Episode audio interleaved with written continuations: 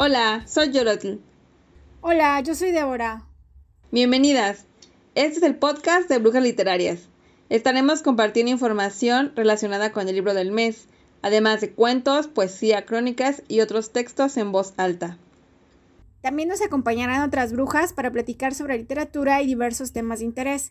Síguenos en nuestras redes sociales. Nos encuentras como Brujas Literarias en Facebook, Instagram, Twitter y Spotify. Además, en nuestra página de internet www.toconoma.com.mx encontrarás nuestra revista Nawali. Te invitamos a escuchar los próximos episodios. Comenta y participa con nosotras en todas nuestras actividades.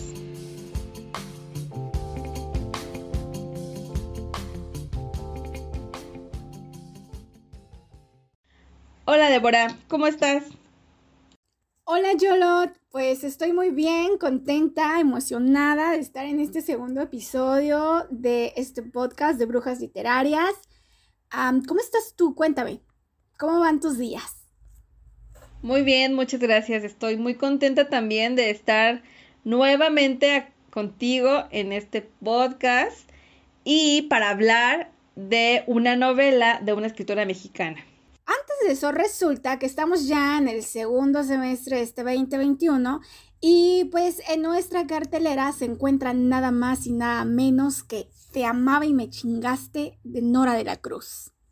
Épica, épica, vaya. Me he divertido muchísimo. Sí, vamos a hablar de esta novela porque además tenemos una sorpresa para las brujas que nos están escuchando. Pero bueno, antes de llegar a la sorpresa, vamos a hablar de las impresiones del libro. ¿A ti qué te pareció, Débora? ¿Qué te gustó de Te amaba y me chingaste? Tengo, a ver, primero tengo que contarte que es la segunda vez que la leo y bueno, llevo una tercera lectura así de eh, releída, ¿no? Aunque no total. La puse para el maratón Guadalupe Reinas de las Beforas desde diciembre del año pasado y la primera lectura mm, como que no la disfruté tanto, o sea, sí la leí como que, pero no sé, como que, ¿sabes? La pasé largo. Y ahora que pues la incluimos en nuestra cartelera y la volví a leer, vaya, o sea, no sabes, me he reído así, tremendo. Ya, entiendo. A mí me pasó algo similar. Era de confesar que yo la abandoné. Yo no, yo cuando la intenté leer fue después del maratón que tú me comentaste que te gustó y también Liz me comentó que le había gustado de este maratón que comentas de los libros bifortipos. Y bueno, em, yo le entré, pero mm, no más, no fue el momento, la abandoné y ahora que se incluyó en esta cartelera de brujas literarias, yo estaba muy renuente a leerla, me tardé muchísimo en empezar a leerla y me decían amigas, eh, léela, te va a gustar, eh, no sé qué, y entonces yo también veía que las brujas estaban avanzando y sus comentarios y las veía muy emocionadas y dije, pero quiero tener esa, como esa sensación, esa, esa emoción. Y entonces la entré y la verdad es que básicamente la descubrí, o sea, la impresión que me quedé al inicio fue completamente otra y ahora pues vamos a hablar de De Amado y me chingaste. Y bueno. Me encantó, me encantó. Eh, y antes de entrar ya como más en materia de, de, de la novela y de la historia, queremos compartir con ustedes datos de la autora. Nos parece súper interesante e importante en Brujas Literarias hablar de quién es quien tiene como esta creación, Y en este caso, bueno, pues la autora, ya la, ya la mencionamos, es Nora de la Cruz. Y quiero comentarles a las brujas y también a ti, Débora, que ella nació en el Estado de México en 1983. Es doctora en teoría literaria por la UAM Iztapalapa. Es narradora, crítica y profesora y también ha trabajado como traductora. Ay, pues fíjate que también publicó el libro de cuentos Orillas de Paraíso Perdido en 2018 Coordinó dos libros en torno a figuras de la música popular mexicana, uno de Rodrigo González y el otro de nada más y nada menos que de Selena. Y bueno, pues comparte video eh, reseñas en su canal de YouTube. Está como Interior 403. Ahí les dejamos la invitación para que se suscriban a su canal. Sí, ahí en su canal van a encontrar un video sobre las cinco curiosidades de Tamayo Me Chingaste. Las invitamos a que lo exploren y bueno, después también nos comenten qué les parece lo que comparte Nora con nosotras. Ahora sí, entremos en materia. ¿Te parece? Va que va. Ay, te amaba y me chingaste. Yo, yo te tengo una pregunta. ¿Has sido tú o te has identificado con María Fosca, que es el personaje principal en Te amaba y me chingaste? Sí, la verdad es que de pronto llegué a desesperarme muchísimo con Fosca porque yo decía, es que no puede ser. Y claro, claro, claro que he sido he vivido como María Fosca varias situaciones y también a través de mis amigas historias como la de Fosca. ¿Y a ti cómo te ha ido con este tipo de personaje? Ay, ay, ay, pues sí, claro que sí, también me identifico un poco, no, me identifico de pleno con María Fosca. Eh, es por eso, ¿sabes qué? Yo creo que por eso me reí tanto, porque se me hizo como pues la típica historia de amor con un montón de humor, o sea, en efecto, así, ¿no? Eh, eh, y eh, hay elementos, ¿no? Que incluso de sí, sí, yo también comí tacos, ¿no? Con el marimbero fulano ese. Y bueno, Yolot, en, en la novela hay como algunos elementos que se encuentran presentes en todo el texto. Uno es la comida, otro es la música y el tercero son algunos elementos u objetos muy particulares, como el jabón sote rosita. Sí, el jabón sote rosita. Por eso yo te quiero preguntar si tienes algún jabón predilecto para bañarte cuando vas a salir de fiesta. Mejor te platico ahora en el Puedes negarte a contestar, ¿eh? que una de las, de las brujitas que viven en Guatemala nos preguntaban que qué era esto del jabón sote. Porque de hecho hasta nos comentaba que había un GIF un sticker, perdón, sobre, de WhatsApp sobre eso. Y entonces Lulu, Lulu Sánchez, que es quien lleva y, lleva esta facilitación de estas sesiones intermedias, le comentaba que el jabón es la marca, ¿no? Pues generalmente es usado para, pues, para lavar ropa, porque es uno de los jabones neutros que recomiendan incluso hasta los dermatólogos, ¿no? Mira, yo te voy a decir la verdad. Yo la verdad es que sí uso jabón sote para bañarme, pero del blanco. El rosita no me gusta porque huele muy rosita. Mejor vamos a, a, la sorpresa que tenemos para las brujas literarias. Claro. A ver, brujitas. Bueno, pues, ¿qué creen? ¿Qué les cuento? Resulta que em, estamos inaugurando una sección que se titula Las brujas preguntan. Y sí, como lo dice el título, las brujas formulan algunas preguntas para la autora de la novela o el libro que estemos leyendo, las lanzamos y bueno, en esta ocasión tuvimos la fortuna de que eh, Nora estuviera disponible y bueno, muy amable por supuesto a contestarnos estas preguntas. Así que bueno, pues vamos a escucharla una por una. La primera pregunta, ¿cuál es tu garnacha favorita, Nora?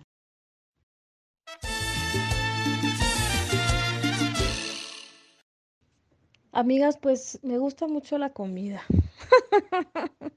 Pero yo creo que mi garnacha favorita, pues pienso que los tacos al pastor. Uy, es que los tacos al pastor, los tacos de canasta de chicharrón, eh, las quesadillas igual de chicharrón y las tostadas de tinga. Pienso. Los tacos campechanos también. O sea, todo. Básicamente todo. Wow. Yolot, entonces, a ver, en la misma sintonía, ¿cuál es tu garnacha favorita?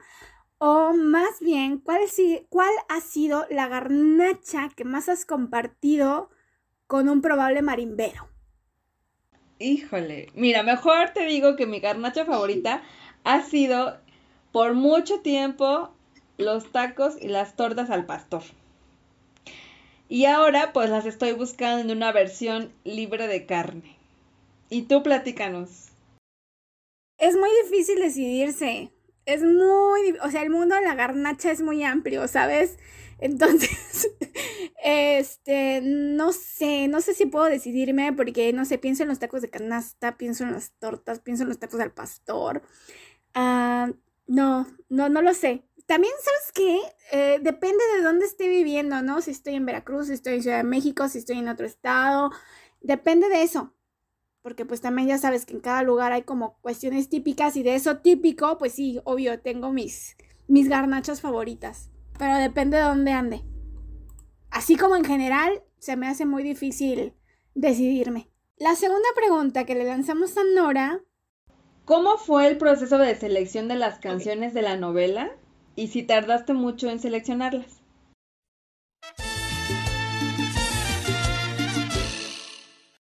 No, no siento que hubo como tal un proceso de selección de las canciones para la novela, mm, sino que es que también yo iba escribiendo cada episodio, o sea, un episodio por semana, cada uno de los capítulos por semana, y yo tenía decidido que en cada, mm, em, en cada uno de los, de los capítulos iba a haber una garnacha y al menos una canción, aunque a veces hay más de una canción.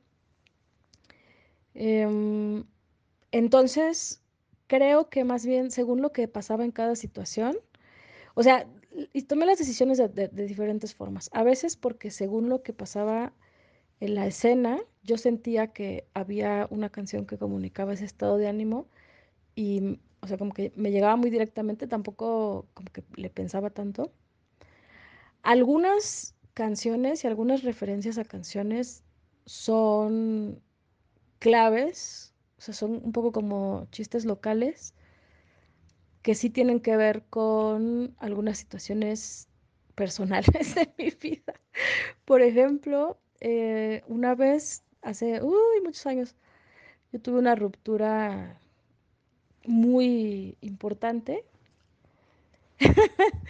y me acuerdo muchísimo que em, estaba yo eh, de visita en otro lado, no quería ponerme a llorar ahí, yo estaba así como muy, eh, muy, muy, muy brava, ¿no? De pues no, no, no, todo bien, todo bien. Me acuerdo que me regresé, en ese entonces vivía en un departamento, bueno, en un cuartito de servicio de azotea en la colonia Condesa. Y me regresé y en ese departamento tenía una tele pequeñitita y un DVD pequeñitito también. Y puse una película este, mm, a todo volumen, toda la noche la estuve repitiendo para estar berreando, según yo, para que no se oyera. Pero en ese truene me acuerdo que según yo ya había pasado meses y lo había superado, ya estaba yo muy tranquila y yo tenía antes la costumbre de poner música para dormir, o sea, para quedarme dormida escuchando música. Este, y, y una vez puse un disco y empezó la canción de Roberto Carlos, esta La Distancia. Y me acuerdo que esa frase, o sea, esa frase con, matona con la que empieza de, nunca más oíste tú hablar de mí, en cambio yo seguí pensando en ti. Ufa, me acuerdo que me solté a llorar y a berrear. Y por eso fue, o sea, aunque ya habían pasado muchos años cuando yo escribí la novela, por eso fue que, que quería una canción así bien llegadora para cuando está eh, Fosca bastante podrida. Y de inmediato vino a mi memoria así de, no, pues esa, tiene que ser esa porque, porque pues me acuerdo que esa me, dolió. Y otras que aparecen en la novela eh, tienen que ver con distintas relaciones mías, fíjate. Por ejemplo, una de, que, de José José que dice, porque es pura fantasía nuestro amor. Eh, pues eh, tiene que ver con otra persona y así hay varias, están repartidas por ahí. ah, pues sí, nadie me había preguntado esto, pero pues así es. Ay, pues yo creo que a toda bruja, a toda bruja literaria le encanta la música. A mí me encanta la música. A ti, Yolot, te encanta la música. ¿Con qué canciones, Yolot, has llorado? ¿Has llorado estando en una situación como la de Fosca? Cuéntame. La que repetí por mucho tiempo cuando tuve una situación así fue la de antes de Odi Bermúdez, no sabes. Porque además es como la confesión de la bruja. Eh, no, yo me negué mucho tiempo a reconocerme una popera. No, espera, antes de eso, o sea, hay que decirlo acá, ¿no? O sea, dentro de esta sección de las brujas preguntan, va a ser esta sección de las brujas confiesan, como ahora mismo. Así que, órale, yo cuéntanos más sobre esas canciones. pues es que he sido popera por muchos años, popera de corazón. Y bueno, pues en esa canción pues me recordaba a un personaje que fue importante en mi vida por alguno, por un par de años, no tanto, pero pues bueno. Y platícanos tú, Débora. Ay, pues, pues fíjate que, mm, no sé, más bien te puedo decir si hoy mismo pasara una situación como la de Fosca, ¿con qué música la escucharía hoy? Entonces, escucharía a un disco de Daniela Espala, el más reciente. Bueno, la siguiente pregunta que le hicieron las brujas a Nora de la Cruz fue, ¿algún personaje de la novela comparte tu definición de amor? A lo que Nora nos contestó lo siguiente.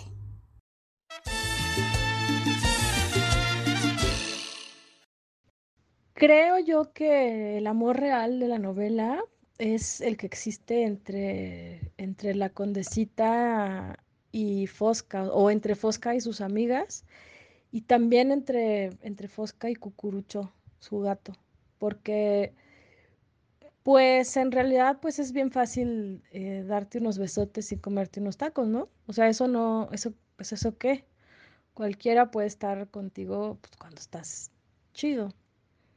Pero em, pues las, o sea, la, amiga que, que aunque no le, no le llamen, ella va a buscarla, ¿no? Así de es que sé que algo anda mal y pues no me importa y voy a entrar y, voy a estar ahí, ¿no? Eh, y ni siquiera necesita una explicación, o sea, Fosca no quiere decir nada y ella ahí aguanta vara, dice, bueno, pues sí, aunque no quieras decir nada, no, o sea, no me debes una explicación, nada más vengo aquí a, a estar, ¿no? Pues, creo que eso es mucho más amoroso que, que pues aquel papanatas, ¿no? No sé. O sea, de lo que nos contestó Nora, yo sí quiero resaltar, ¿no? El, el personaje de la condesita. La verdad es que en las situaciones que he pasado parecidas a la de María Fosca, siempre he tenido una condesita o varias condesitas a mi lado que han estado para mí así, igual también en la oscuridad y también con mucha luz.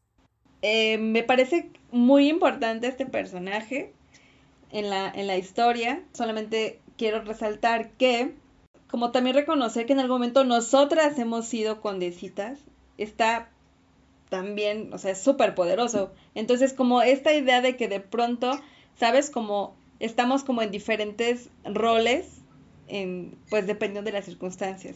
Eso me parece, pues, maravilloso. Claro, es cierto. Ahora que lo pienso, o sea, yo he sido María Fosca, pero también he sido condesita, ¿no?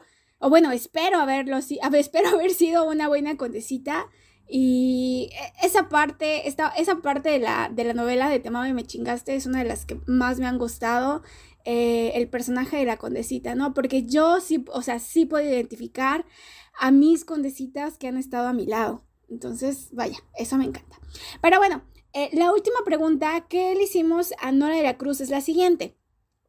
En este momento, ¿cambiarías, agregarías o quitarías algo de la novela? A lo que Nora nos contestó lo siguiente.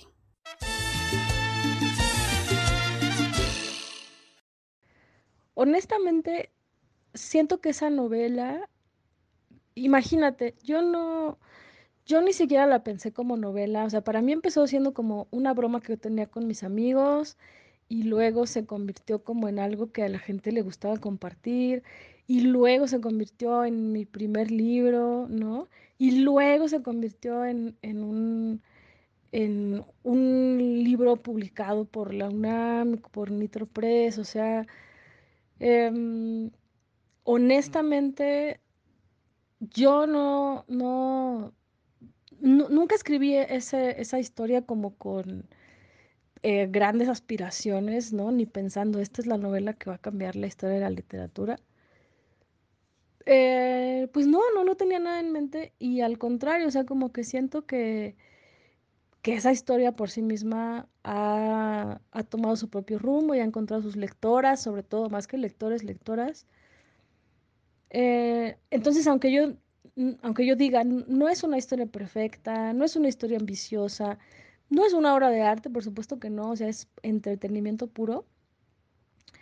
Eh, pues no le cambiaría nada porque siento que la escribí con esa honestidad de solamente burlarme de mí misma, burlarme del amor, y la gente lo recibe con gusto, eh, se entretienen, se divierten.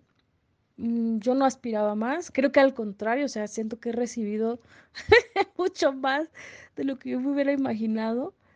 Entonces, no, no, al contrario, o sea, más que, más que cambiar algo de ese libro, pues dentro de toda su humildad, yo, yo creo que ha sido muy poderoso y muy, muy vigoroso y yo le tengo, más bien ahora le tengo más respeto y más agradecimiento que cuando lo escribí, ¿no? Entonces, pues no, la respuesta es no le cambiaría nada. Muy bien, pues estamos muy agradecidas con Nora por responder muy amablemente y además muy rápido a esta solicitud que le hicimos. Y me atrevo a decirle que de parte de esta comunidad lectora le agradecemos muchísimo esta colaboración.